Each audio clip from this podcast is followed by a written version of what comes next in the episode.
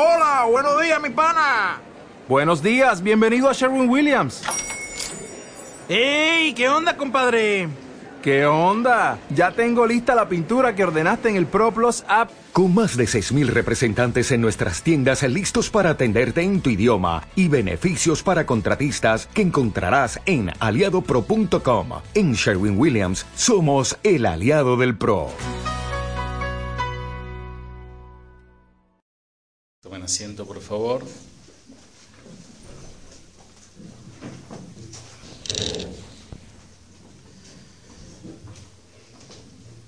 La verdad que el Señor eh, habla de muchas maneras. Eh, en este último tiempo, estos últimos meses, estoy notando algo y yo percibo, puedo equivocarme, ¿no? Pero percibo que el Señor está hablando de muchas maneras y el Señor aún está utilizando la televisión para hablar. O sea, están habiendo una, una serie de, de novelas, le dicen, ¿no? O series épicas. Y la verdad que es muy interesante lo que está pasando. Nosotros como cristianos nos gozamos porque conocemos la palabra y sabemos todo lo como...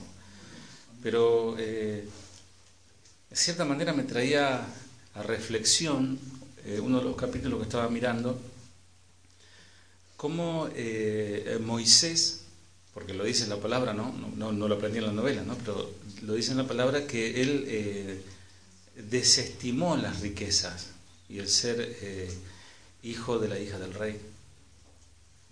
Y él cuando va a liberar a su pueblo dice, yo vengo por mi pueblo, porque mi Dios me mandó. Y Dios te ordena que dejes salir a mi pueblo.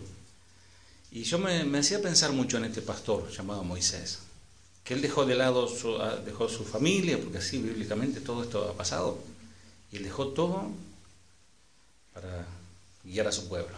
Y ese es el trabajo del pastor, llevar al pueblo a un lugar de adoración, a un lugar de, de buenos pastos, alimentarse. Ese alimentarse no es solamente para llenarse el estómago, sino que simbólicamente nos, nos habla de deleitarnos en su palabra no solo debilitarnos en su palabra, sino asimilar esa palabra y hacer la vida.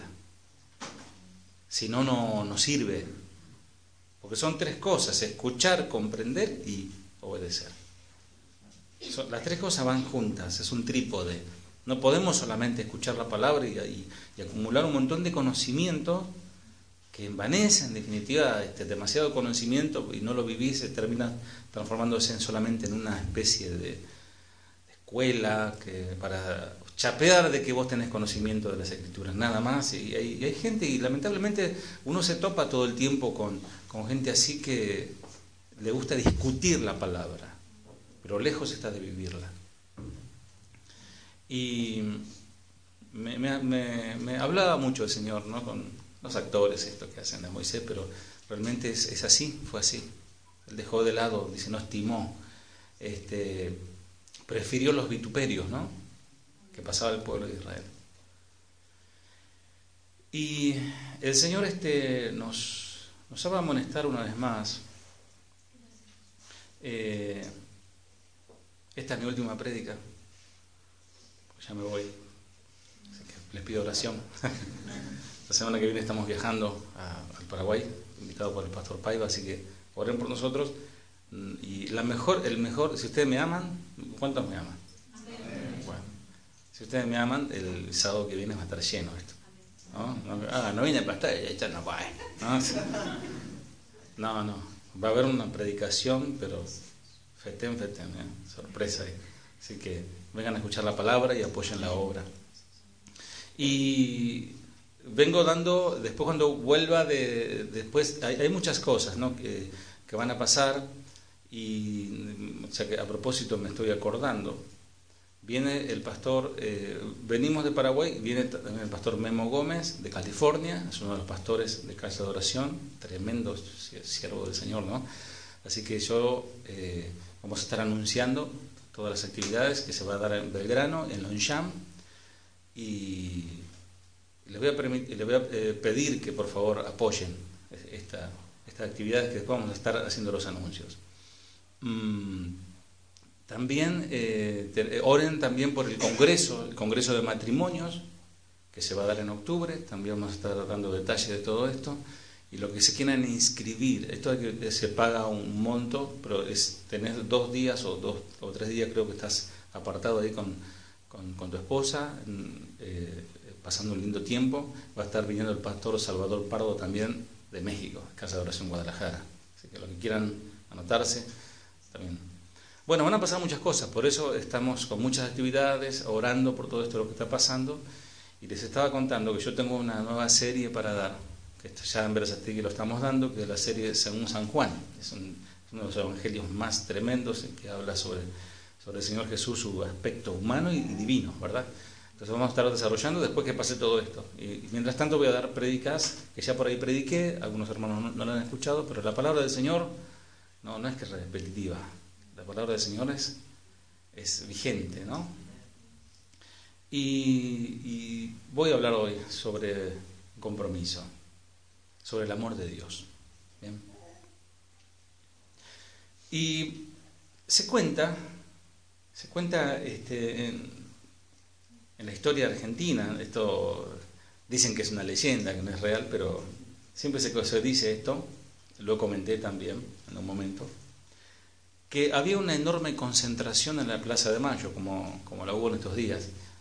Y en ese tiempo era el tiempo de que gobernaba el general Juan Domingo Perón. ¿Cuántos son Perón? No, no voy a decir nada. Y estaba en el balcón el general, en la Rosada. Y estaba allí, hablando, ¿no? Y de repente el, grito ensordecedor de la gente, ¿no? Perón, Perón, ¿no? Y, la vida por Perón, la vida por Perón, empezaron a gritar, ¿no? Entonces, hasta que, hasta que Perón dijo, bueno, ¿darían la vida por mí? Sí, general, ¿no? Le gritaban que sí. Entonces dice, tiren una pluma, dice, que le caiga, ese será el afortunado que darán la vida por mí. Claro, entonces comenzaron a gritar, la vida por Perón, la vida por Perón. Y, la, pluma iba de aquí para allá, ¿no? O sea, que, ¿cuál es la, la, paradoja de todo esto, no? De que a veces decimos algo, pero no lo, no lo vivimos. Vamos a leer la palabra del Señor en Marcos 14, 26 al 29. Marcos 14, 26 al 29.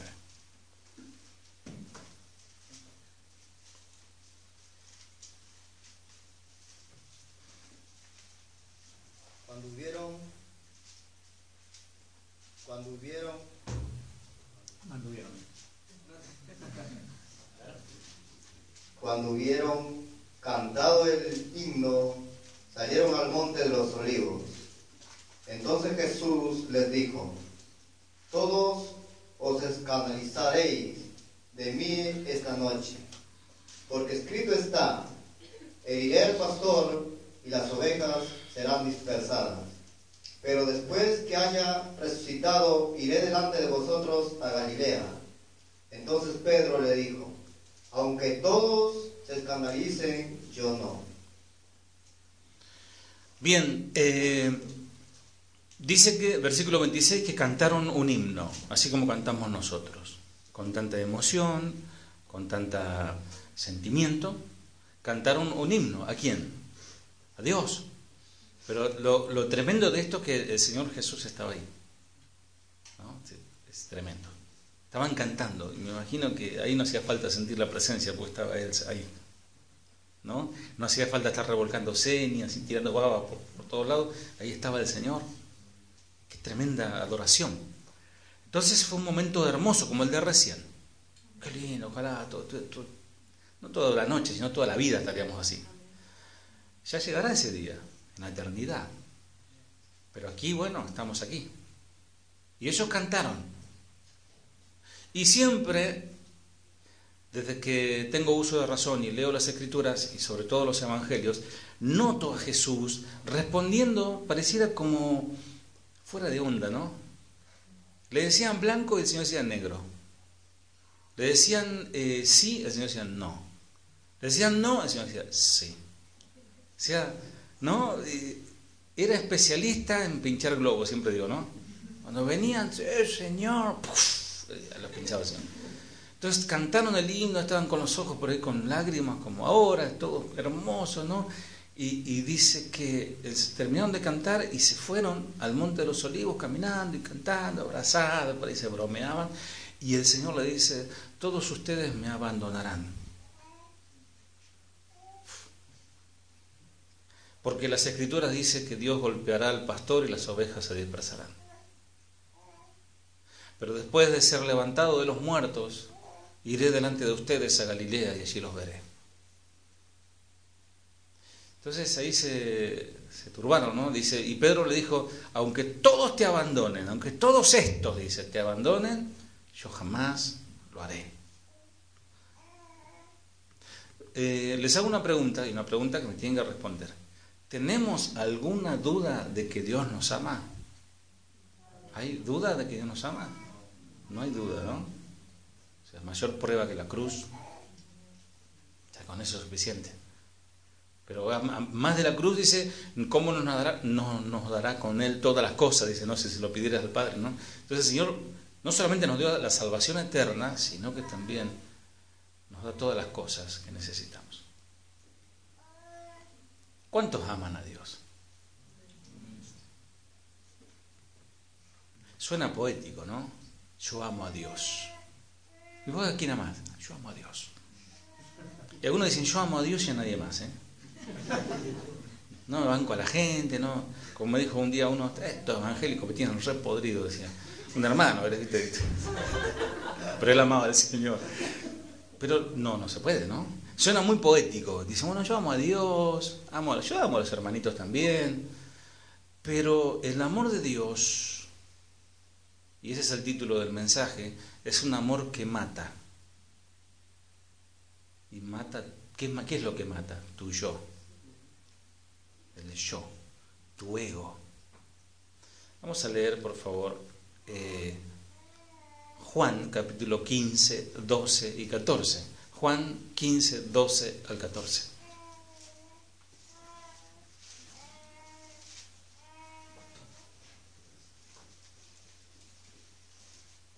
Es mi mandamiento, que os améis unos a otros, como yo os he amado. Nadie tiene mayor amor que este, que uno ponga su vida por sus amigos.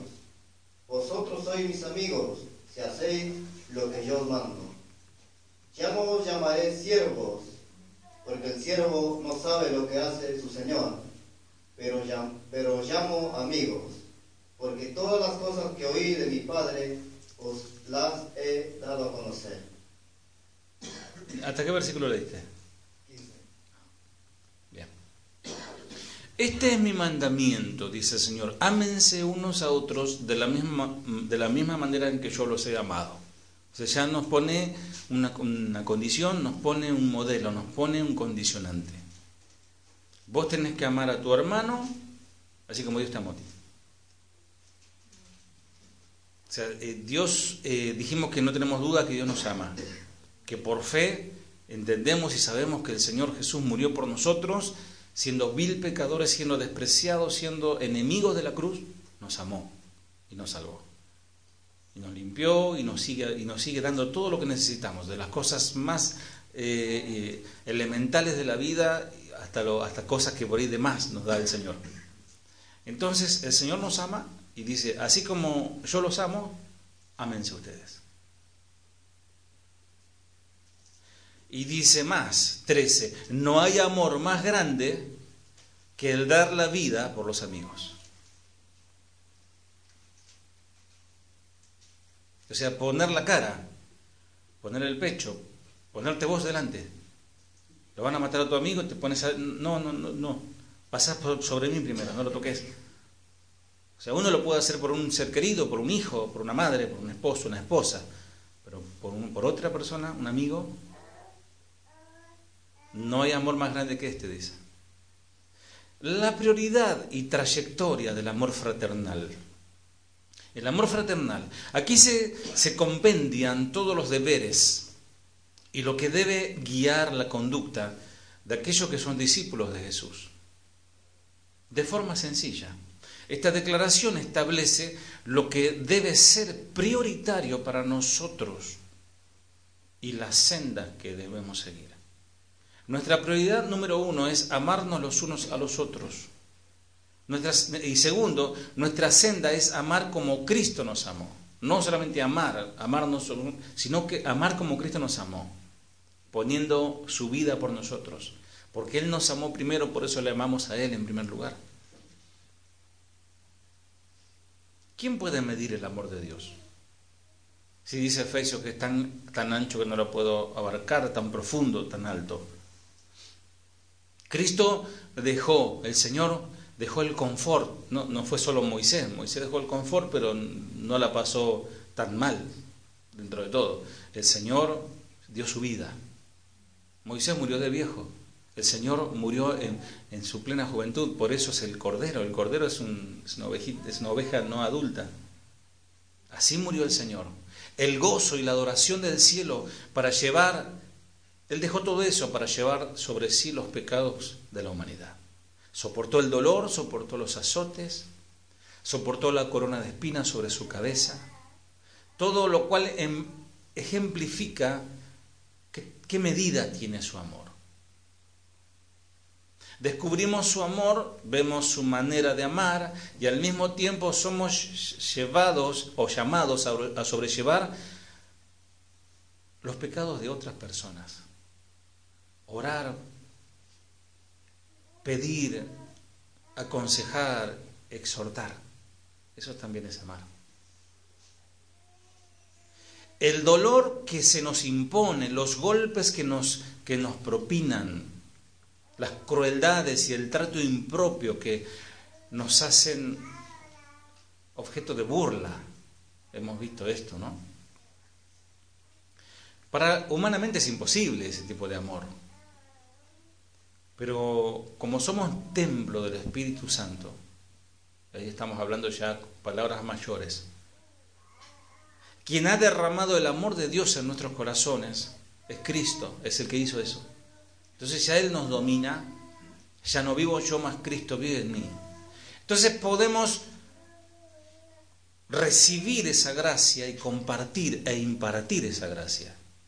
Porque impartir la unción, como hoy se gusta, le gusta mucho hablar sobre la unción, venís, sentí algo, querés sentir algo, ponete bajo mi mano, vas a sentir algo.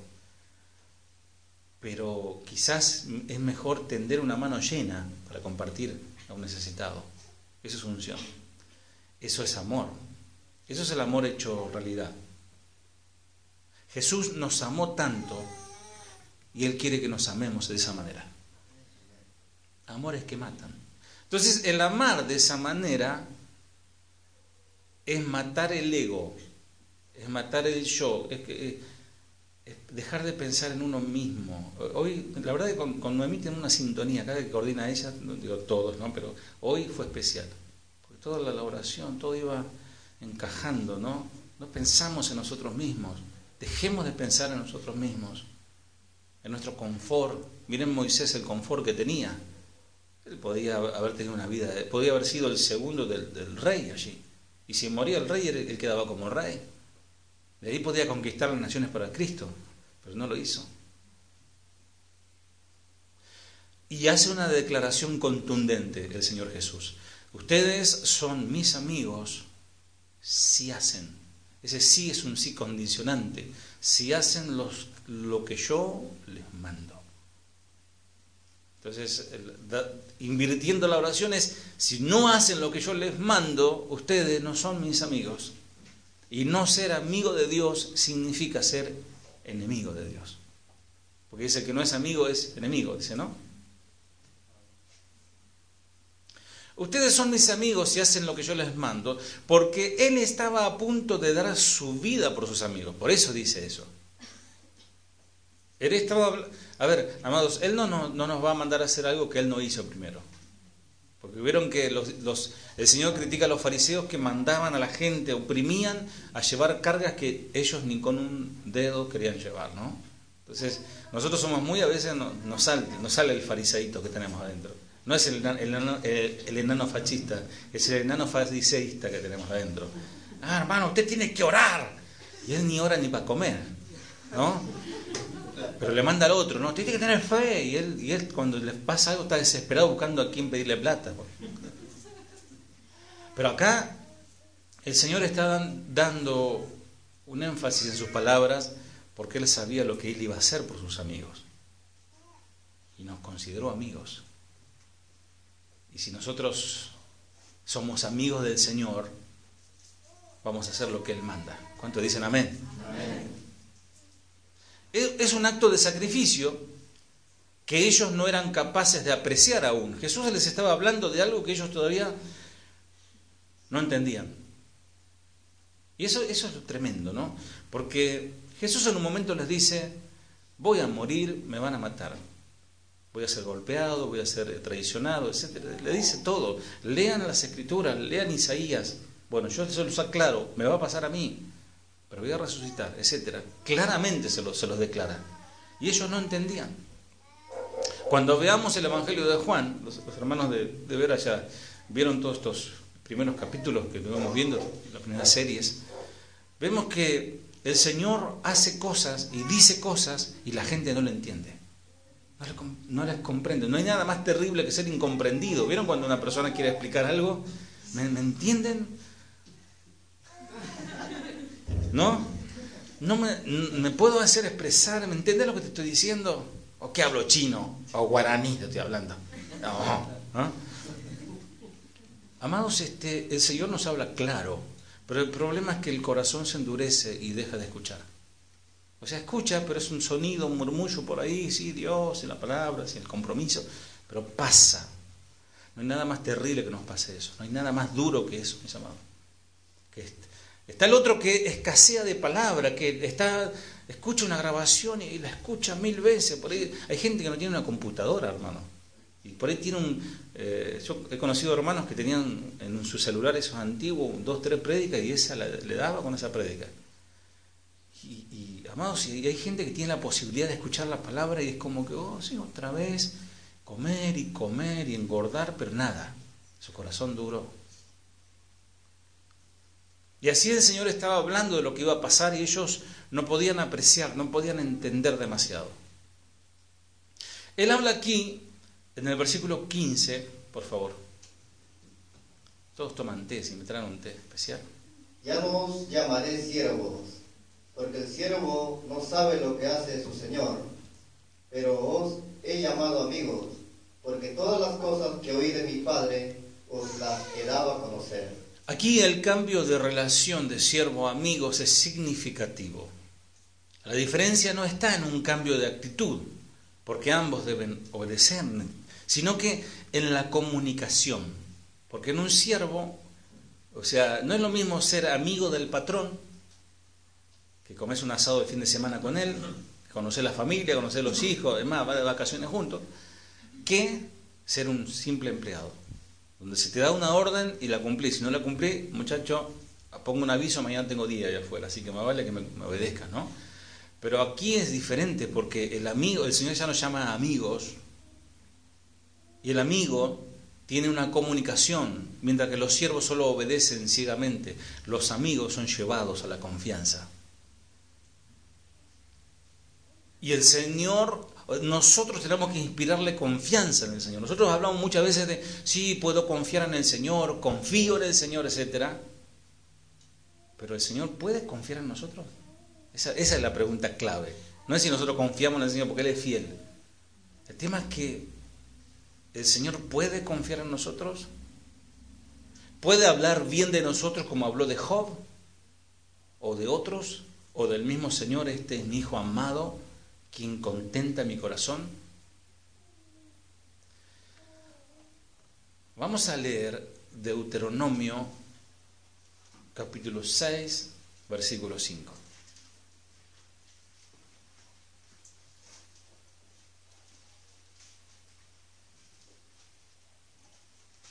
y amarás a Jehová tu Dios de todo tu corazón y de toda tu alma y con todas tus fuerzas. Un amor que mata el yo. Y este es un mandato. Y amarás al Señor tu Dios o a Jehová tu Dios de todo tu corazón. Todo es la totalidad, abarca todo. De toda tu alma, todas tus emociones, todos tu, tus sentimientos, todo, todo, con todo eso me amarás. Con todas tus fuerzas. Habla de la voluntad, del trabajo, todo lo que uno hace es para el Señor. Todo lo que uno hace con las manos es para el Señor. Es para el Señor. Deuteronomio. Deuteronomio es una palabra que viene del hebreo diburín, que significa, estas son las palabras, porque eh, en la Torah, el nombre del libro es cómo empieza. Diburín, esa solo esa frase, diburín significa, estas son las palabras, y así comienza Deuteronomio capítulo 1, estas son las palabras. Deuteronomio eh, también es una palabra griega, es una palabra justapuesta, es una palabra compuesta que es deuteros, deuteros, que significa repaso o segunda vez. Y nomos, ustedes saben qué significa. Nomos significa ley. O sea, el repaso, es eh, el segundo eh, repaso de la ley o la instrucción de Dios. Deuteronomio 4.1. Deuteronomio 4.1. Ahora, pues, oh Israel, oye los estatutos y decretos que yo os enseño, para que los ejecutéis y viváis, y entréis y poseáis la tierra que Jehová el Dios de vuestros padres os da.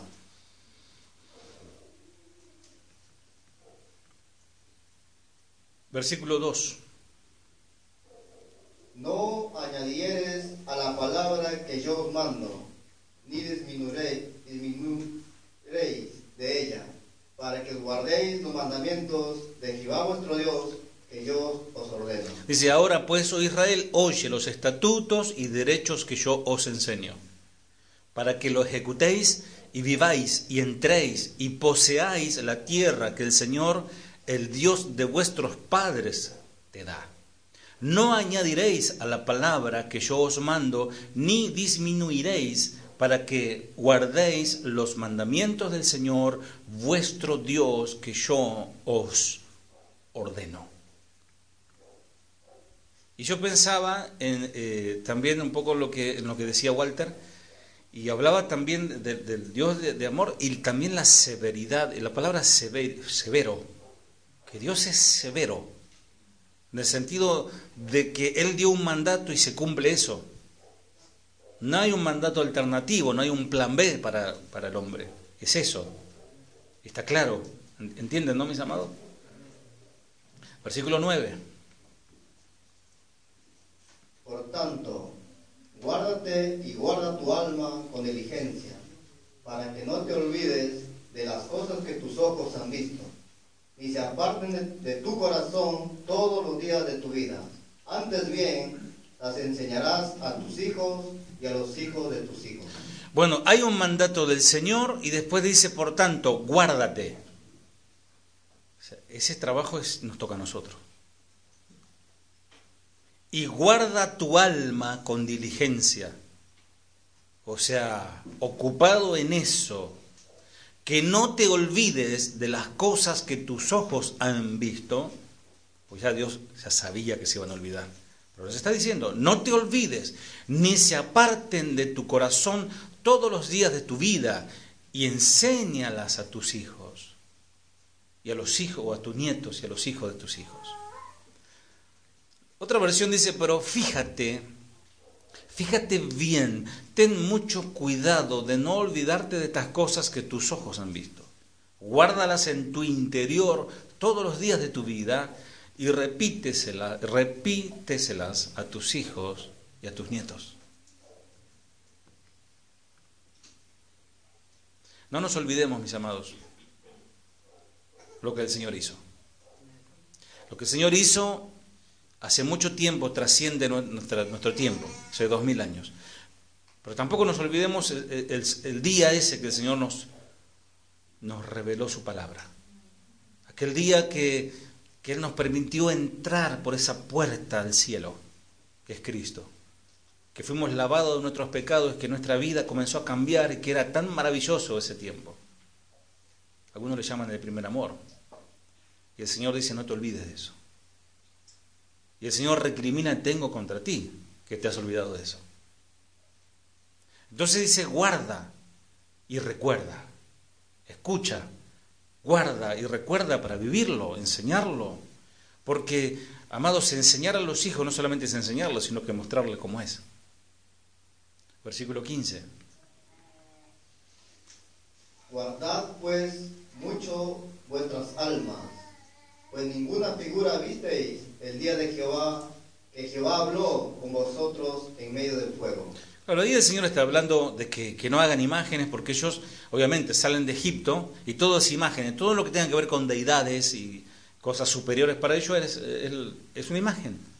Entonces dice, guarden mucho vuestras almas, pues ninguna figura visteis el día que el Señor habló con vosotros en medio del fuego. Y, y, habla, y después Romanos también nos, nos, habla claramente, que no, nos habla que no hay que hacer figuras ni, ni cosas del cielo, ni de ángeles, ni ni de esto ni de aquello, ni de, tampoco de animales ni de hombres. Pero hoy se hacen, se endiosan los hombres. ¿No? Yo estaba viendo, hay una promo, no sé si alguno quiere ir, pero está Jesús Arián Romero ahí en, en el subte, ¿no? 1200 pesos para, para adorar bien y estar cerquita ahí del adorador. Bueno, uno termina endiosando a las personas. Y él tendrá que rendir cuentas por qué hace eso. Porque me parece un excelente músico y hermosas canciones y hermosa voz, pero tendría que hacerlo en otro ámbito, así como lo hacemos nosotros. Y no estar ganando miles y miles y miles de dólares en el nombre de Jesús. Me fui de tema, pero valía la pena decirlo. Tened mucho cuidado de vosotros mismos. Por eso el Señor nos, nos, nos dice que tengamos cuidado. Y Pablo le dice, Timoteo, cuídate de ti mismo tu corazón. Jeremías que dice, engañoso es el corazón. Ten mucho cuidado de, de, de, vosotros mismos, puesto que no visteis figura alguna el día en que Adonai os habló en el Horeb del medio del fuego. Deuteronomio 5.1, y seguimos. Llamó Moisés a todo Israel y les dijo, Oye Israel los estatutos y decretos que yo pronuncio hoy en vuestros oídos, Apre aprenderlos y guardarlos para ponerlos por obra. Y llamó Moisés a todo Israel y la, la imagen, o, el, el, o sea, si pudiésemos ver esa parte, ¿no? Sería un shofar tocado con toda la fuerza, ¿no? Convocando al pueblo. Ya es cuando uno escuchaba el shofar. ¿Vieron cuando yo tuve un tío que era, que era bombero, ¿no? Y recuerdo que él estaba acostado y haciendo, desayunando, comiendo, lo que sea, sonaba la sirena y era que salía como estaba. Así como estaba, salía, porque era la pasión de él era el apagar incendio, ¿no? Y ¿por qué? Porque ese, ese, y, y él sabía cuáles eran los tipos de sirenas, porque había sirenas que eran largas, eran cortas, etcétera, ¿no? Entonces, de esa manera era convocado el pueblo con un, con un sonido de shofar, de trompeta. Y llamó Moisés a todo Israel y díjoles, oye Israel, los estatutos y derechos que yo pronuncio hoy en vuestros oídos, aprendedlo y guardadlo para ponerlos por obra. ¿Dice así tu Biblia? ¿Cómo dice? Cambiaste de Biblia, más chiquita. ¿Qué dice? A ver. Llamó Moisés a todo Israel y les dijo, oye Israel los estatutos y decretos que yo pronuncio hoy en vuestros oídos aprenderlos y guardarlos para ponerlos por obra. ¿Se dan cuenta? El mandato es aprenderlo. O sea, primero escuchar, aprenderlo, guardarlo y ponerlo por obra. O sea, son cuatro, no son tres. Tremendo. Moisés convocó a todo Israel y les dijo, escucha, Israel, los preceptos y las normas que yo pronuncio hoy a tus oídos, aprendedlo. O sea, evidentemente, aprender está inherentemente relacionado con escuchar, porque si no escuchas no puedes aprender. ¿no? Aprenderlo, cuidar y ponerlo por obra, guardarlo y ponerlo por obra. Porque uno puede escuchar algo, aprenderlo y desecharlo. no ponerlo por obra. La triple orden que Moisés dio de parte de Dios a, todo Israel es, un, es una palabra, es un decreto, es un mandato excelente, no solo para Israel, sino para todos los hijos de Dios. Y nosotros, mis amados, estamos en, el grupo de los hijos de Dios. Así como los hay en diferentes partes. Mis amados, ustedes eh, no tienen idea las casas de oración que se están abriendo desde Nueva York, cerca de, la ciudad, en Tucson, Arizona, en medio del desierto, en, en Venezuela, en diferentes, en Paraguay, en diferentes partes, se están abriendo, en algunos son lugares chiquitos como esto, otros son más chiquitos que esto, otros son mucho más grandes, iglesias maravillosas, pero la palabra de Dios se está predicando. Y debemos, y yo voy a, pedirle a alguno de los ministros, estaba pensando en alguna de las chicas, que se tome el trabajo de, de tomar todos los nombres de los pastores y vamos por cada reunión vamos a orar por cada pastor y su familia, y cada iglesia, cada congregación. Porque por nosotros están, orando. En, Guadalajara todos los domingos se nombra a los pastores y oran por ellos, por la familia, la congregación. O sea que debemos orar por las naciones, pero oremos por la iglesia que predica esas naciones. Oír es absorber y aceptar información acerca de Dios, así como lo están haciendo ustedes. Yo sé que por ahí tengo un problema para el habla. Mi esposa está a veces me haciéndome gesto para que hable más despacio, hable más claro, sonríe al micrófono, ¿no? Por ahí tengo tanto que le meto, le pongo tercera y le mando, ¿no? Ustedes cuando no escuchan, digan, hagan así, hacia atrás y yo, ¿no? Oír es absorber, es aceptar información acerca de Dios. Venimos a escuchar de Dios, es una iglesia cristiana. ¿no? Si vas a, un lugar donde hablan de, no sé, karate, hablan todo de karate. Si vas a un lugar donde hablan de comida, te van a hablar de comida. Bueno, acá es una iglesia cristiana, no hablamos de otra cosa, ¿no? Porque nuestra vida es Cristo. Y la vida que el mundo necesita es Cristo, ¿no? Oír, oír y absorber y aceptar información acerca de Dios. En segunda instancia, aprender es comprender su significado e implicaciones. ¿Qué es, qué es lo que Dios está hablando? Escuchamos realmente de ovejas, como hoy también oraban, que no tienen pastor y que son gente que aman al Señor pero no, tienen instrucción bíblica, faltan instructores y el pueblo perece. Oremos que, miren, esta semana... Eh, me, escribían de, Córdoba, me decían, por, venite, me decían. Venite, me decían. Después el hermano de Mendoza, bueno, los hermanos de Neuquén eh, ya están, el hermano Pedro y Belén están impartiendo la palabra, oremos por ellos, no se olviden de ellos. Ellos son los corderos patagónicos están allá, corderos patagónicos. Y, están pidiéndonos ayuda, manden misioneros, dicen.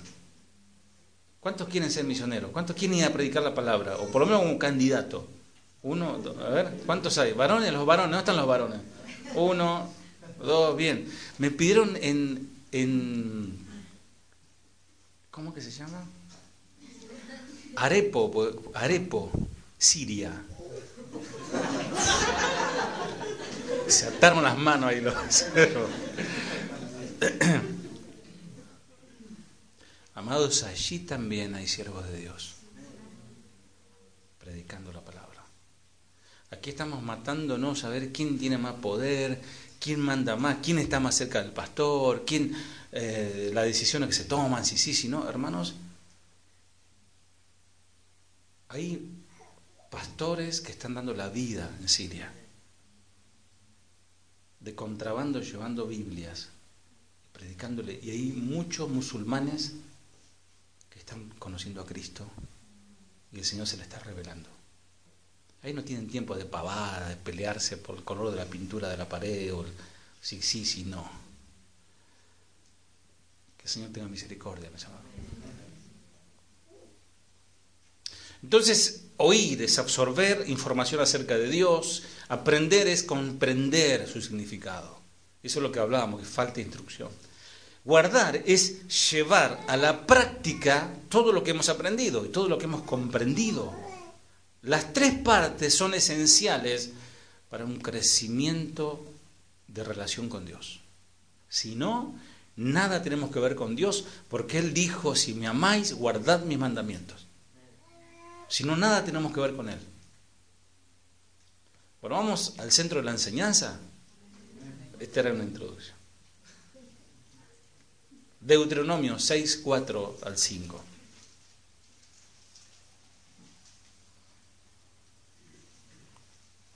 Oye Israel, Jehová nuestro Dios, Jehová uno es. Y amarás a Jehová tu Dios de todo tu corazón y de toda tu alma y con todas tus fuerzas. Estas palabras las tienen todos los judíos y los hebreos en todas partes del mundo en su mesusá. ¿Alguien sabe lo que es la mesusá? La mesusá es un tubito transparente que tiene eh, como un rollito con textos en hebreo. Está esto. Ellos cuando salen de, de la casa hacen esto. Y cuando entran hacen esto. Como, como el religioso acá hace todo esto, ¿no? Ellos hacen eso, como recordando siempre que el Señor es nuestro Dios. Claro, se transforma en una práctica, en algo muy religioso. Pero qué interesante, ¿no? Este texto que acabamos de leer es parte de la Shema, o Shema, que en hebreo es escucha. Escucha Israel. Son las primeras palabras y el nombre de una de las principales plegarias del judaísmo. En ella se manifiesta el credo en Dios, en el verdadero Dios, donde se dice es un solo Dios. Los creyentes la recitan dos veces por día, en las oraciones de madrugada y al atardecer. El Shema apropiadamente pronunciado, más o menos, es Shema Israel Adonai Eloheinu Adonai Echad. Oye Israel, Adonai nuestro Dios, Adonai uno es. Esto afirma el monoteísmo judío. Nosotros también creemos en un solo Dios, pero en tres personas.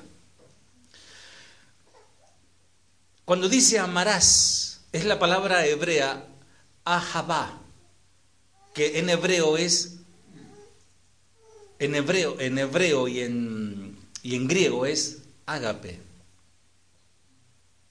Para nosotros es amor, aunque la, eh, la palabra amor para el, en latino es, un, tiene un significado muy amplio. Pero cuando ellos hablaban del amor a Dios, es ahabá o ágape en griego. Era esencialmente para el judío, ya que era un compromiso sin reservas. ¿Saben lo que es sin reservas?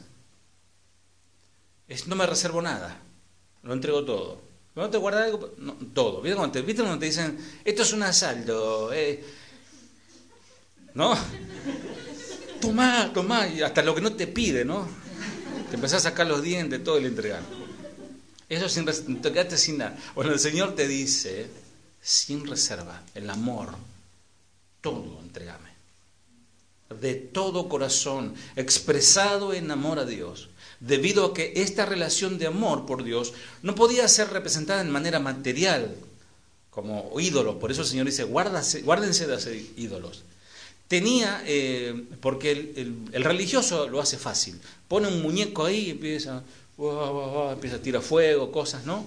Pero aquí lo que Dios demanda es obediencia, y ahí se, se termina el, el chiste, ¿no? Porque es más fácil pasar por el manto de la descarga o el camino de la sal, o la vara de Aarón, venga, tome el agua, de, el agua que tiene bendición, bendición, dice, ¿no?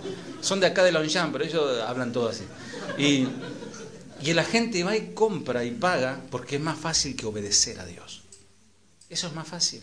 Es más fácil ir caminando hasta un lugar de rodilla para besar una imagen que obedecer al Señor. Obediencia quiero, dice el Señor, más que sacrificio, ¿no dice así el Señor? Entonces, tenía que ser demostrada en obediencia a la ley dada por Dios de manera cotidiana. No de manera anual, cosa que el judaísmo comenzó a hacer, no de manera rutinaria el día de fiestas, de ceremonias, no, no, todos los días de tu vida. Porque dice, había que repetirlo a los hijos, había que amar a Dios con todo tu corazón. Hijo, ama a Dios con todo tu corazón.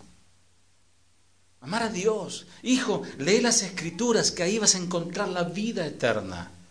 Lee la palabra que ahí vas a encontrar sabiduría para la vida. Eso debemos decir a nuestros hijos. No, anda, anda la televisión, no me molestes. O tomar el celular y googlea. Amar con toda tu alma y con toda tu fuerza. El uso del tefilín, ¿saben lo que es el tefilín? No, no es un personaje de Disney, es un... Algunos pensaron ya en otra cosa. Es una cajita de cuero que se ponían con los textos, con estos textos.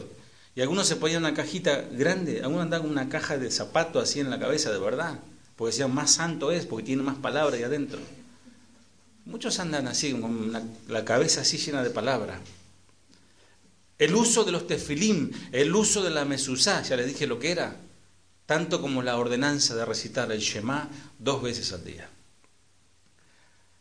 ¿Qué nos dice el Señor Jesús en su palabra? Bueno, nos dice muchas cosas, pero el Señor nos dice, ninguno puede amar a uno sin despreciar a otro. ¿Dice así?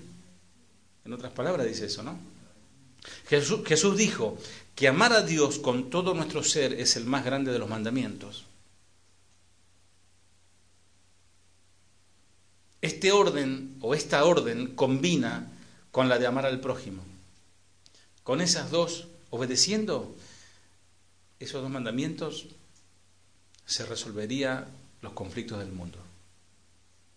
No habría guerras, no habría hambre, no habría conflictos, se terminaría el egoísmo. Todos los combates, todas las, las batallas, las peleas, los, todo es por celos, por envidia, por poseer más, por aparentar más, por pisarle la cabeza al otro. Ahora, si una persona se convierte a Cristo y ama a Dios, se termina la pelea con los vecinos. Se termina deja de, de, pelearse con el verdulero porque le debe plata.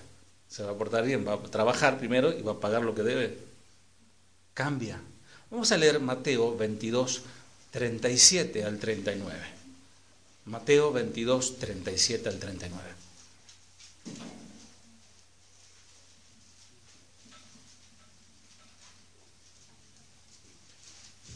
Maestro. Mateo 22, 37 al 39. Jesús le dijo, amarás al Señor tu Dios con todo tu corazón y con toda tu alma y con toda tu mente.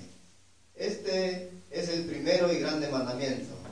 Y el segundo es semejante, amarás a tu prójimo como a ti mismo. O sea que el segundo mandamiento también es importante porque se parece al primero. Y como cristianos no nos, no nos queda alternativa que cumplirla. Pero para cumplirla hay que estar lleno de Dios. Y para estar lleno de Dios hay que nacer de nuevo. Y Jesús le dijo, amarás al Señor tu Dios con todo tu corazón, con toda tu alma, con toda tu mente. Este es el primer y gran mandamiento. Lo dijo Jesús ratificando lo que se dijo en el monte Sinaí siglos atrás.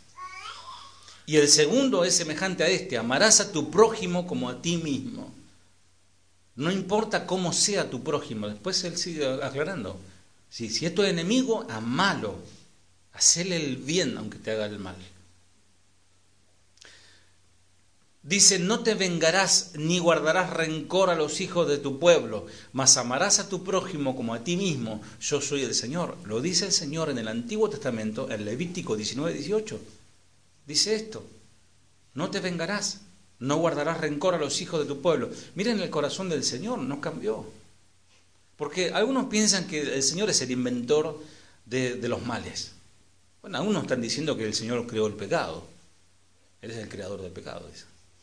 Sí, grandes teólogos que ustedes deben fascinarse con él y poner sus, ahí sus videos.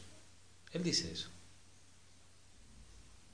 Mas amarás a tu prójimo como a ti mismo. Yo soy el Señor. Y ahora viene una pregunta, porque ¿cómo, um, ¿cómo comenzamos el, el mensaje? ¿Se acuerdan? ¿Con qué texto? Yo sé que leímos muchos textos, pero traten de escuchar y guardar, ¿no? ¿Con qué empezamos? A ver si alguno se acuerda. Sí, ¿no? Comí, cantaron himnos todos, comieron esa noche y, después cuando iban caminando dice, ustedes me van a abandonar, ustedes se van a escandalizar de mí. Fíjate en Juan lo que dice 21.15, Juan 21.15.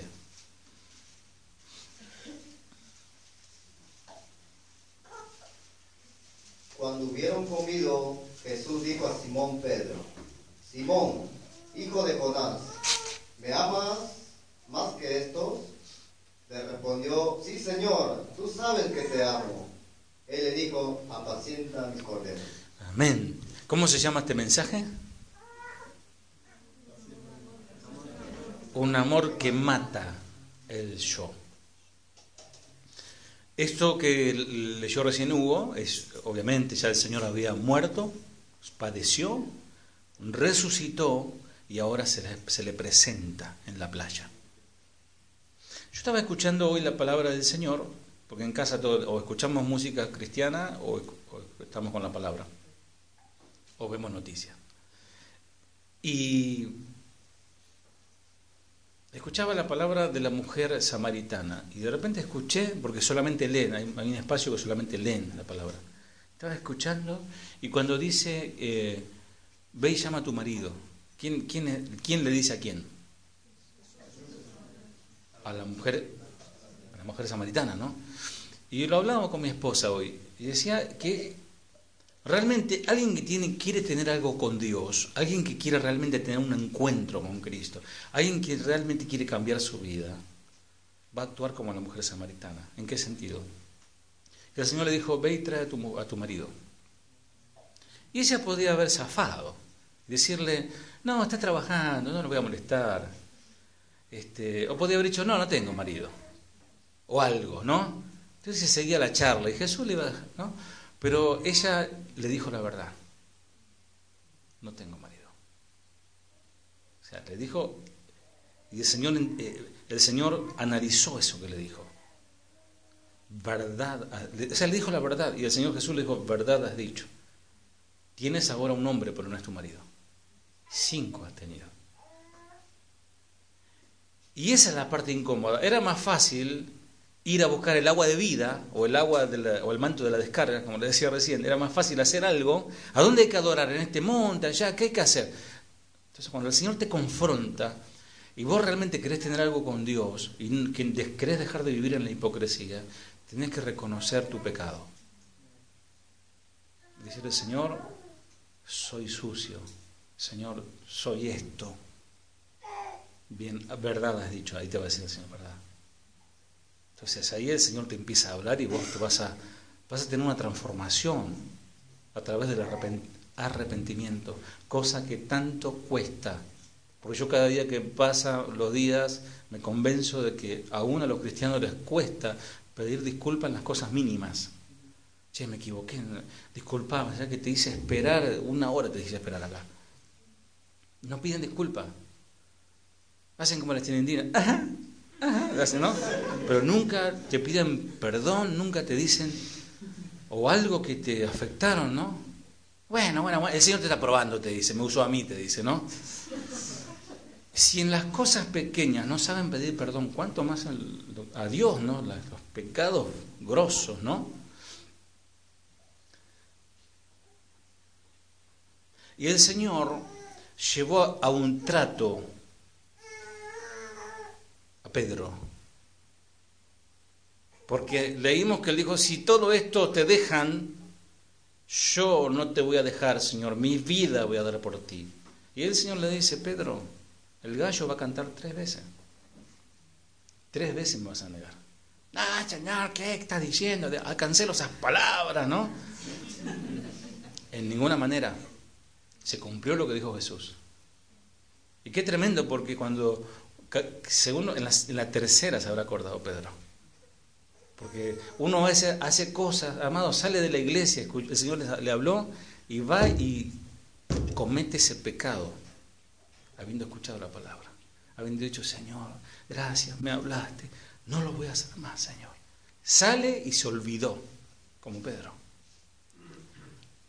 Pero no podemos estar como ese Pedro. Y aquí está el trato del Señor cuando le dice Jesús, se acerca y le dice, Simón Pedro, ¿eh? nombre y apellido, hijo de Jonás, ¿de dónde viene? ¿Me amas más que estos? Y le dijo, sí Señor, tú sabes que te amo. Bueno, si me amas, guarda mi mandamiento, hace lo que te digo, apacenta mis corderos. ¿Cuántos leyeron este texto? ¿Cuántos lo escucharon por primera vez esta noche? Todos lo leyeron, ¿no? ¿Sí? O lo vieron en la película, no sé, lo tienen. A mí me ha impactado mucho leer este mismo versículo en, otras versiones de la Biblia, en otras traducciones. Y quiero que ustedes oigan esta versión, el mismo texto. Cuando terminaron de comer, y estén atentos, para, si no, se la, te la perdiste. Cuando terminaron de comer, Jesús dijo a Simón Pedro, Simón, hijo de, de Jonás, ¿me amas más que esto? ¿Que estos? Y Pedro contestó, sí Señor, tú sabes que te quiero. Y Jesús le dijo, como que no escuchó nada, apacienta mis corderos. Es muy interesante. Examinemos primeramente la pregunta que Jesús hizo a Pedro, a saber, Simón, hijo de Jonás, ¿me amas? Por tres veces le hizo la pregunta. O sea, tres veces lo negó. Probablemente con el objeto de que recuerde esa negación. Pregunto, ¿cuántas veces debería preguntarnos el Señor a nosotros, ¿me amas? ¿Estaría toda la noche diciendo al Señor, ¿me amas? ¿Me amas? ¿Me amas? ¿Me amas? Por cada traición y cada negación al Señor diciéndonos, taladrándonos en la cabeza, ¿me amas? ¿Me amas? ¿Me amas? ¿Me amas?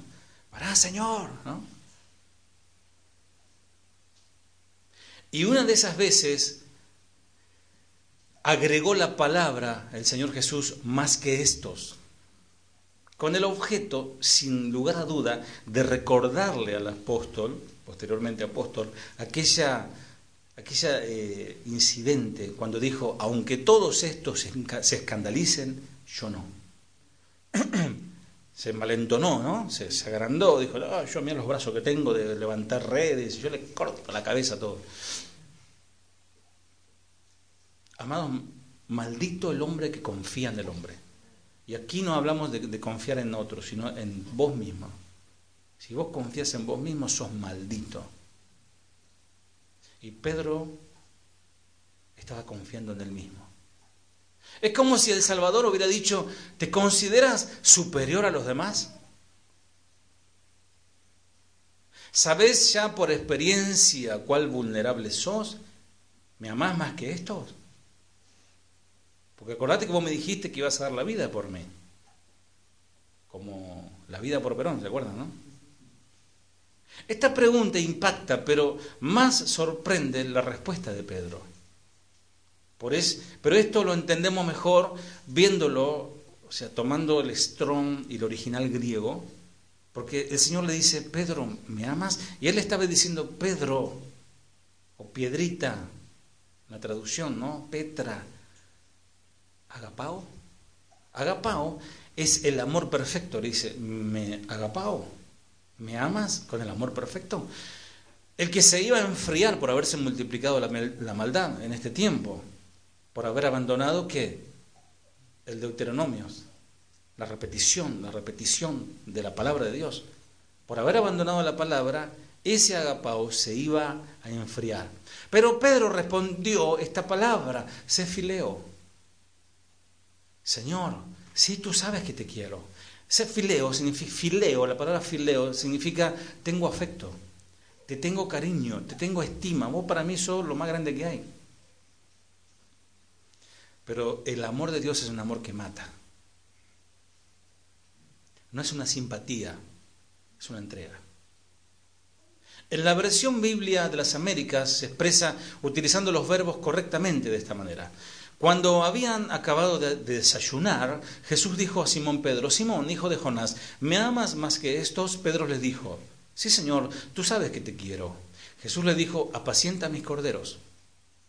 Y volvió a decirle por segunda vez, Simón, hijo de Jonás, ¿me amas? Y Pedro le dijo, sí, Señor, tú sabes que te quiero. Jesús le dijo, pastorea mis ovejas. Y le dijo por tercera vez, Simón, hijo de Jonás, ¿me quieres? Y cuando escuchó esto, dice, Pedro se entristeció porque la tercera vez le dijo, ¿me quieres? Y le respondió, Señor, tú sabes todas las cosas, tú sabes que te amo. Jesús le dijo, apacienta mis ovejas. Y esto no es solamente un trabajo del pastor, porque debemos estimularnos unos a otros en amor. Y este es el lugar que nos ha dado el Señor. Esta es la, vara de Moisés, es esta iglesia, para mí. Este es el lugar, este el Señor va a usar esto para rescatar a, otros que también son pueblos del Señor. El Señor te dice a vos, ¿me amas o me quieres? Porque el amor de Dios te mata. Por eso Pedro se entristeció cuando Jesús cambió el verbo en la tercera vez. Y para remediarla tres veces que Pedro negó, Jesús le pregunta, ¿me quieres? Termino con esto.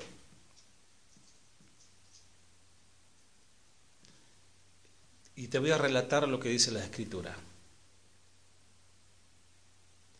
Dice que una gran multitud seguía a Jesús. Porque tener multitudes, o hay gente que mide, hay gente que por ahí, hay, hay gente que aún viene aquí, no son ninguno de ustedes que están aquí, ¿no? Tampoco los hermanos que no vinieron. Pero hay gente que viene de otro lugar para ver cuántos hay. A ver cómo, a ver en qué anda Cabral se creció, siempre, ¿no? La iglesia chiquita.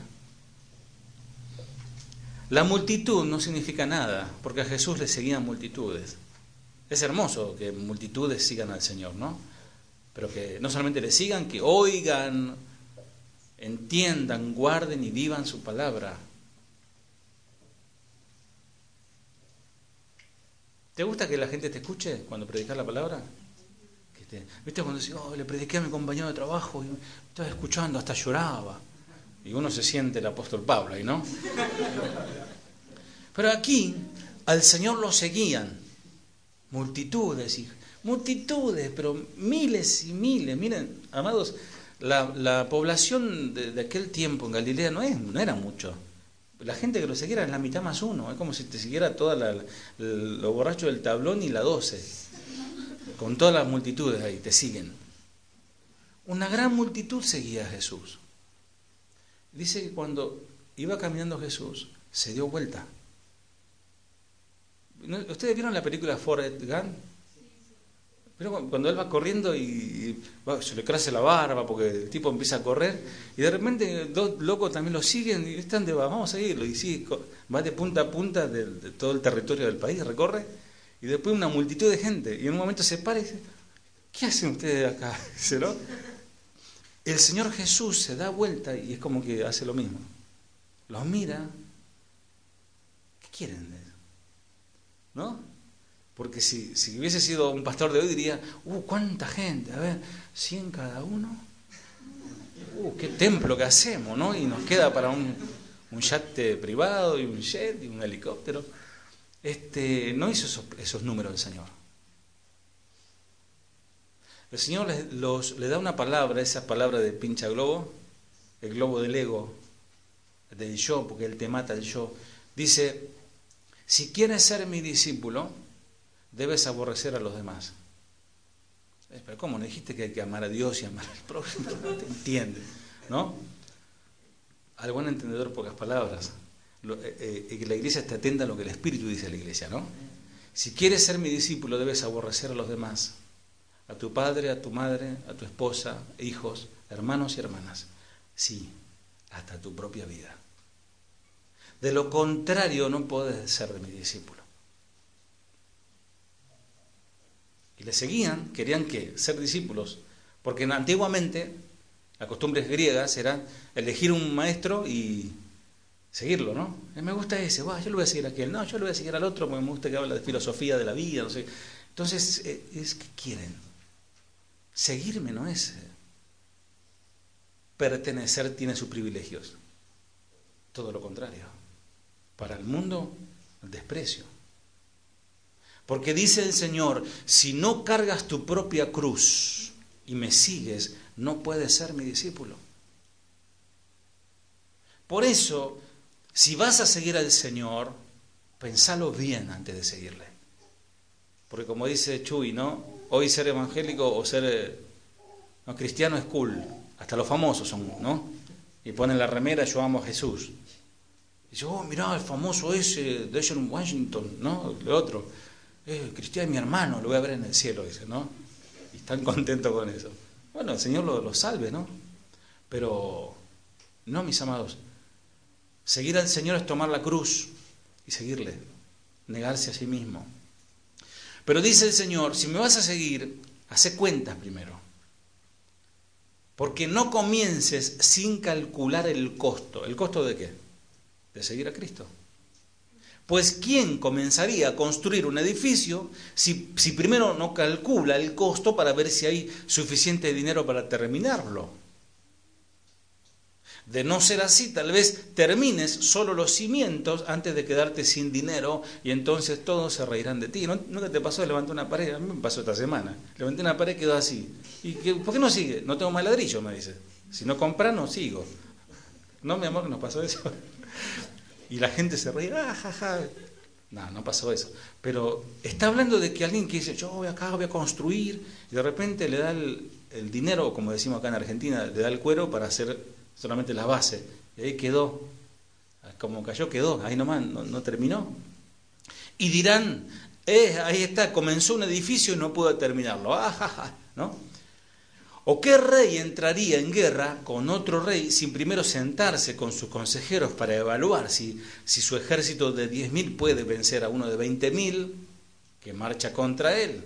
Y si no puede, va a enviar una delegación para negociar condiciones de paz mientras el enemigo todavía está lejos. Así que no puedes convertirte en mi discípulo si no dejas todo lo que posees. Tremendo. Mis amados, y ustedes creo que entienden perfectamente esto. Algunos lobos utilizan esta palabra para despojar a la gente del dinero. Dice, tráigame todo lo que posee y lo voy a poseer yo ahora. ¿No? No, no, no, no. Aquí está hablando de otra cosa y estoy terminando, pero quiero hacerte un desafío. Esto que voy a decir no, no es mío, pero lo tomé, lo adapté para compartirlo al pueblo, porque va acorde con las enseñanzas que estamos viendo en este tiempo. Si ahora mismo el Señor te preguntara, ¿me amas? ¿Cuál sería tu respuesta? el Señor te preguntaría, ¿me amas o me quieres? Porque querer es quiero algo. ¿Por qué? Porque necesito. Señor, necesito. Hay gente que cuando está desesperada busca al Señor. Después no lo ves más. Pero el que ama al Señor, en la tormenta, en la calma, sigue al Señor. Y Él te dice, ¿me amas o me quieres? Entonces, como leíamos recién, lo que yo leía recién, porque algunos se quedaron con las ganas de, marcarlos, Lucas 14, después lo leen en su casa. El Señor dice que deberías calcular primero, sopesar y contar cuánto es el costo de amar a Cristo. Y pregunto, y sé que me van a saber responder, ¿cuánto es el costo de amar a Cristo?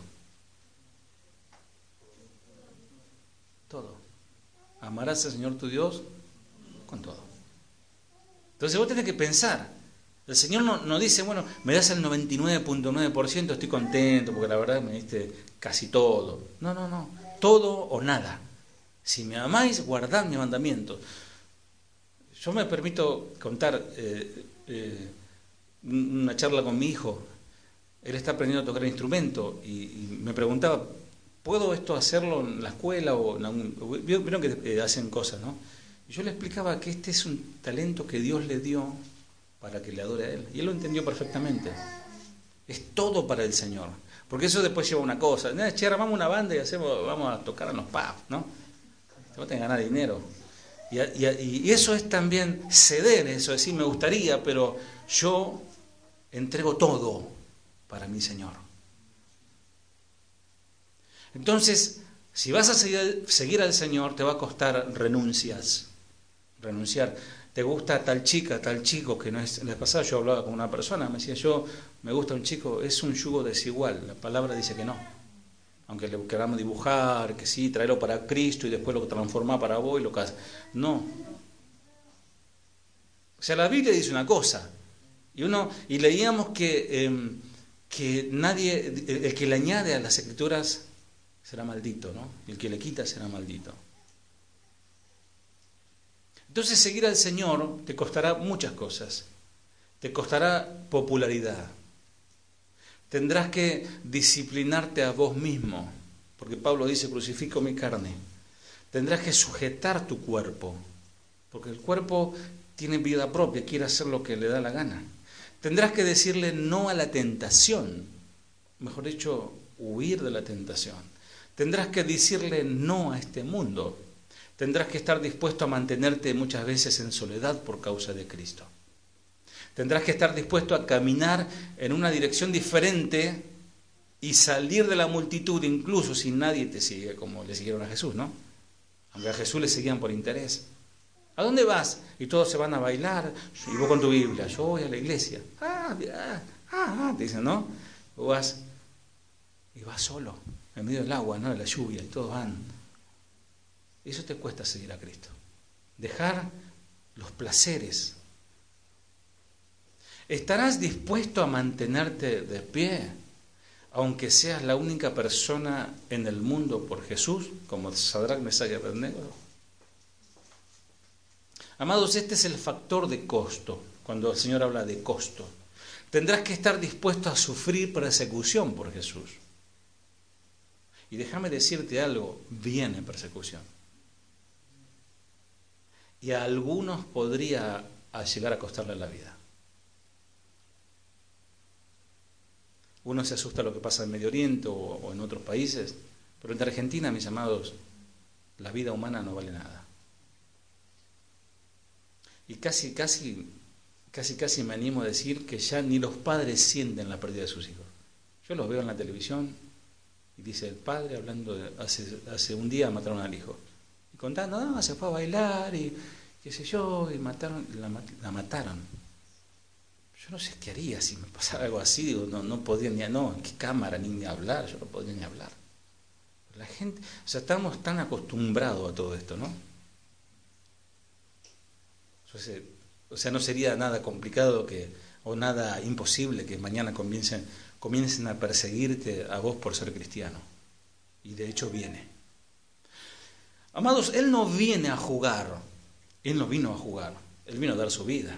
Pero Él no viene ahora por segunda vez a jugar jueguitos. Él viene y no viene a ser dócil, Él viene y es severo.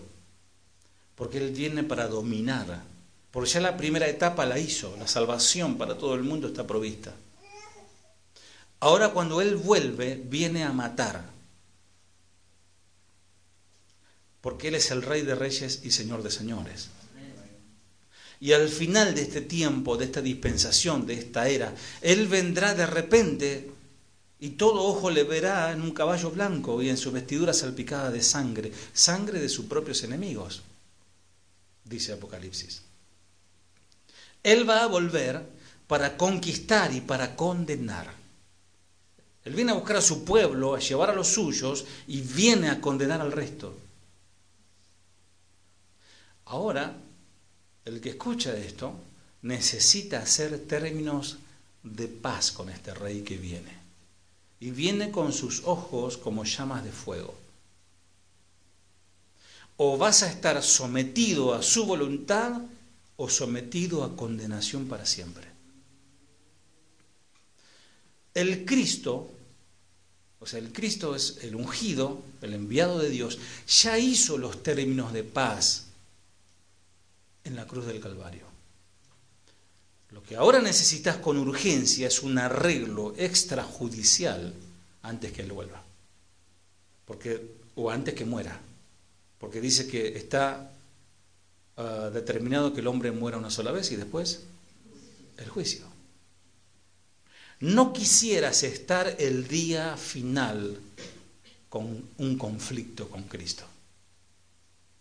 Porque ese Cristo de amor también es un Cristo severo. Al que quiebra su ley, al que desobedece su palabra, se transforma en su enemigo. Porque Él será terriblemente implacable en la ejecución de sus juicios. Si a ustedes les, pareció aterrador lo que pasó en Italia, donde un pueblo entero quedó sepultado, eso no es nada, son principios de dolor, dice las Escrituras. Y cada vez vendrá más cerca. Ahora Él te ofrece misericordia hoy. Y Él estará de acuerdo con los términos de paz, pero son sus términos, no los tuyos. No a tu manera, no cuando vos quieras, ni como vos quieras, ni a la manera que se te ocurra, sino como Él estableció en su palabra. Y sus términos de paz son sencillamente estos, como leíamos recién. Tendrás que menospreciar a tu padre, a tu madre, a tu hermano, tu hermana. Incluso menospreciar, y, y marquen esa palabra, menospreciar, bajar el precio, porque el precio más alto es Cristo. Y después de eso, todo, hasta yo mismo valgo menos. Mi esposa vale menos, mis hijos, todo, porque Él vale todo. Y si yo lo amo a Él, los amo con el amor a fe. Tendrás que menospreciar tu propia vida y amarme, dice el Señor sobre todo. Si no, no podrás ser mi discípulo. Saca la cuenta si te conviene seguirme. Tendrás que tomar tu cruz y seguirme. O nunca podrás ser mi discípulo. Y si esto sucede, te vas a enfrentar conmigo en el juicio final. Si me negás, vas a ir a la destrucción. Y aún así mi nombre será alabado. Ahora Él te está presionando por una decisión. Quitémonos de la mente esa, esa imagen de Jesús todo mojado, ahora que llueve, golpeando la puerta de tu corazón. Él te habló más que golpeando la puerta, Él está aquí hablándote. Entonces, Él te presiona para una decisión. Y no va a retroceder, Él no va a ceder. Y no vas a poder quedarte callado o callada como lo podrás estar haciendo por mucho tiempo. Porque el Señor te exige una respuesta, sí o no. Dice, así, pues que cualquiera de vosotros que renuncia a todo lo que posee, no puede ser mi discípulo, dice Lucas 14, 33. O sea, ¿cuál es, ¿cuál es el impedimento para ser discípulo del Señor? No renunciar a todo lo que Él dice que renunciemos. Aquí Él está diciendo, ninguno de ustedes puede ser un verdadero cristiano, entrar en mi reino, tener relación, ser mi discípulo, si no renuncia. Y eso es lo que el Señor está diciendo. El Señor está avanzando en su compromiso. Sus palabras cada vez son más fuertes. No sé si me estás escuchando, mi amado. Y vas a tener que transferir, hacer una... ¿Sabes lo que es una transferencia? Vos tenés un dinero, por ejemplo, y lo transferís a la cuenta de otro. Cuando vos lo transferiste, ya no tenés más dinero. Y todo virtual ahora, todo por un enter y fue al otro. El otro tiene en su, en su caja un montón de dinero que era tuyo, una transferencia. Ahora vas a tener que transferir la posesión de todo lo que sos y de todo lo que tenés. Porque son dos cosas, lo que sos y lo que tenés. ¿Qué tenés? Conocimiento, adquiriste sabiduría, adquiriste un cuerpo esbelto de hacer gimnasia, eh, adquiriste dinero, trabajaste, etc. Y lo que sos como persona. Todo eso tenés que transferirlo a lo que Él es ahora. Eso es lo que Él está diciendo. Tu vida ya no es más tu vida si querés ser mi discípulo. Tu vida es ahora vida de Él.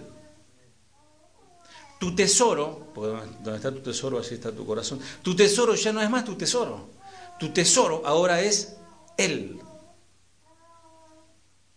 Ahora transferiste todo lo que sos y todo lo que tenés a todo lo que Él es. Exactamente, eso es cumplir sus términos de paz. Ahora todavía el cambio no se intercambia. Y esto, no, amados, entiendan, no, esto no se compra con dinero real. Pero sí es adquirida con la completa rendición de tu vida a Cristo. Eso es lo que significa la fe salvadora. Es llegar a confiar plenamente en todo lo que vos sos y todo lo que vos tenés a todo lo que Él es. Es un intercambio. Vosotros sois la sal de la tierra, pero si la sal se desvaneciere, ¿con qué será salada? No sirve para nada más, sino para ser echada afuera y pisada por los hombres. El que no sirve, no sirve, es inútil, solo sirve para ser echado fuera. ¿Significa? Porque la demanda de Dios llega al nivel de la absoluta entrega de tu vida. Y si, y si así no fuere, no estás todavía bajo el señorío de Cristo, sino bajo el señorío de tu propia voluntad. Por eso es amor que mata. Vos querés amar al Señor, yo amo a Dios, el Señor dice, ¿me querés amar? Estos son los términos. Él dice, el, el que tiene oído para oír, oiga. Tenés que darle una estricta atención a lo que Dios te está diciendo por su Hijo. Porque Dios nos habló por su Hijo, dice las Escrituras. Hoy ninguno de ustedes está escuchando por casualidad. ¿Saben por qué están escuchando? Por bondad y misericordia del Señor.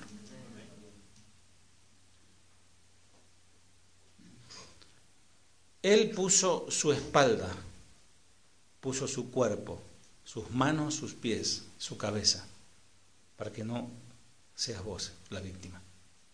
Porque Él cargó sobre sí, te amó tanto, que dice, ¿quién ha creído nuestro anuncio?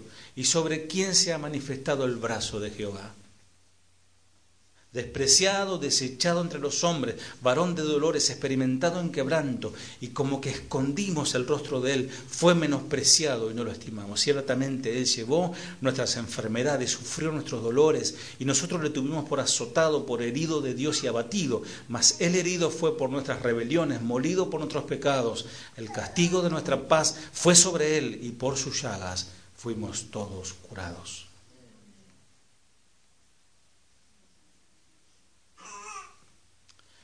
Este pasaje nos habla de nuestro Salvador, pero no podés decir alegremente nuestro Salvador o mi Salvador si Él no te salvó.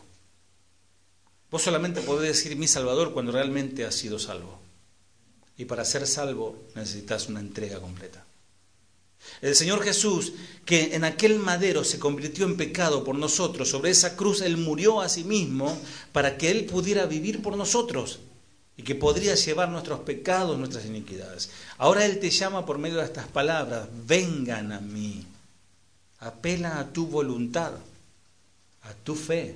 Vengan a mí, venid a mí todos los que estáis trabajados y cargados, y yo los haré descansar. Llevad mi yugo sobre vosotros y aprended de mí, que soy manso y humilde de corazón, y recién allí hallaréis descanso para vuestras almas. Ahora, ¿por qué requerirá un compromiso total de tu vida? ¿Por qué Dios quiere todo? Pregunta, ¿estás dispuesto a esto? ¿Aceptarás este compromiso? Y no es un compromiso parcial, mi amado, es un compromiso total, todo. ¿Cristo es soberano en tu vida? ¿Él es tu Señor o solamente los días de reunión? Quiero decirte que en este mismo instante la puerta del paraíso se abre de par en par delante de tu vida pero es un camino estrecho, es un camino angosto, es un camino complicado. No podrás moverte ni un poco hacia acá ni para allá, tendrás que seguir derecho. Su palabra es fuerte, su palabra es penetrante, sugiero que te rindas a ella y que entregues tus armas al que venció. Él te llama, Él te llama a venir, pero si venís a Él, si decidís realmente venir, no juegues con Él. No tomes liviano esto, porque esto es vida o muerte. Si haces esto, entonces verdaderamente vas a comenzar a amar a tu Dios con todo tu corazón, con toda tu alma, con toda tu fuerza. Y por fin vas a darte cuenta que el amor de Dios mata, mata tu ego para que Él reine sobre tu vida. Oremos. Señor, te damos infinitas gracias. Señor, este has, una vez más nos has desafiado con esta palabra que pusiste en mis manos, en mis labios, para que yo en primera instancia pueda aprenderla, entenderla y vivirla, así como cada uno de mis hermanos, Señor.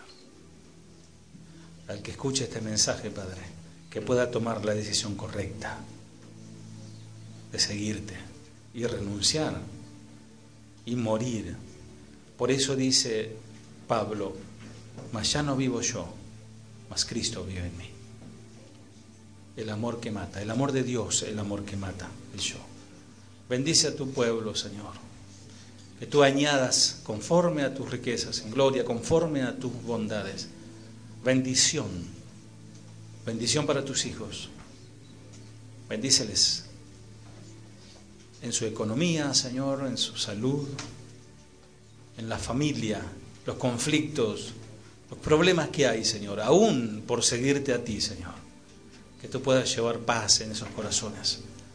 Quizás las situaciones no adversas no mejoren o quizás empeoren, no lo sé, tú lo sabes, pero sí nosotros cambiaremos, porque habrá paz. Esa paz que viene después de la entrega total. Porque ya no vivo yo, Cristo vive en mí. Y si tú pusiste la espalda por nosotros, Señor, lo volverás a hacer una vez más, poniéndote delante de nosotros, Señor, ante aquellos que, que nos quieren destruir, que nos quieren acallar, Señor. Padre, bendice a mi pueblo, en el nombre de Jesús. Amén. Dios te bendiga, iglesia. O'Reilly Auto Parts puede ayudarte a encontrar un taller mecánico cerca de ti. Para más información, llama a tu tienda O'Reilly Auto Parts o visita oreillyauto.com.